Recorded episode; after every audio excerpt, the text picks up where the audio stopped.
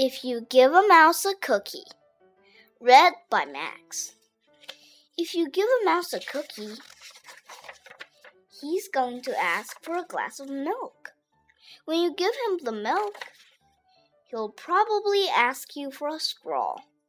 When he's finished, he'll ask for a napkin. Then he'll want to look in a mirror to make sure he doesn't have a milk mustache. When he looks into the mirror, he might notice his hair needs a trim, so he'll probably ask for a pair of nail scissors. When he's finished giving himself a trim, he'll want a broom to sweep up. He'll start sweeping.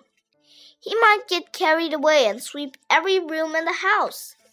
He might even end up washing the floors as well. When he's done, he'll probably want to take a nap. You'll have to fix up a little box for him with a blanket and a pillow. He'll crawl in, make himself comfortable, and fluff the pillow a few times. He'll probably ask you to read him a story. So you'll read to him from one of your books, and he'll ask to see the pictures.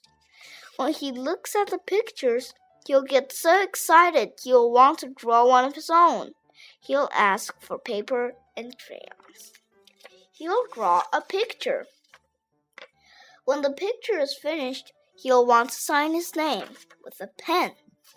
Then he'll want to hang his picture on your refrigerator, which means he'll need scotch tape. He'll hang up his drawing and stand back to look at it.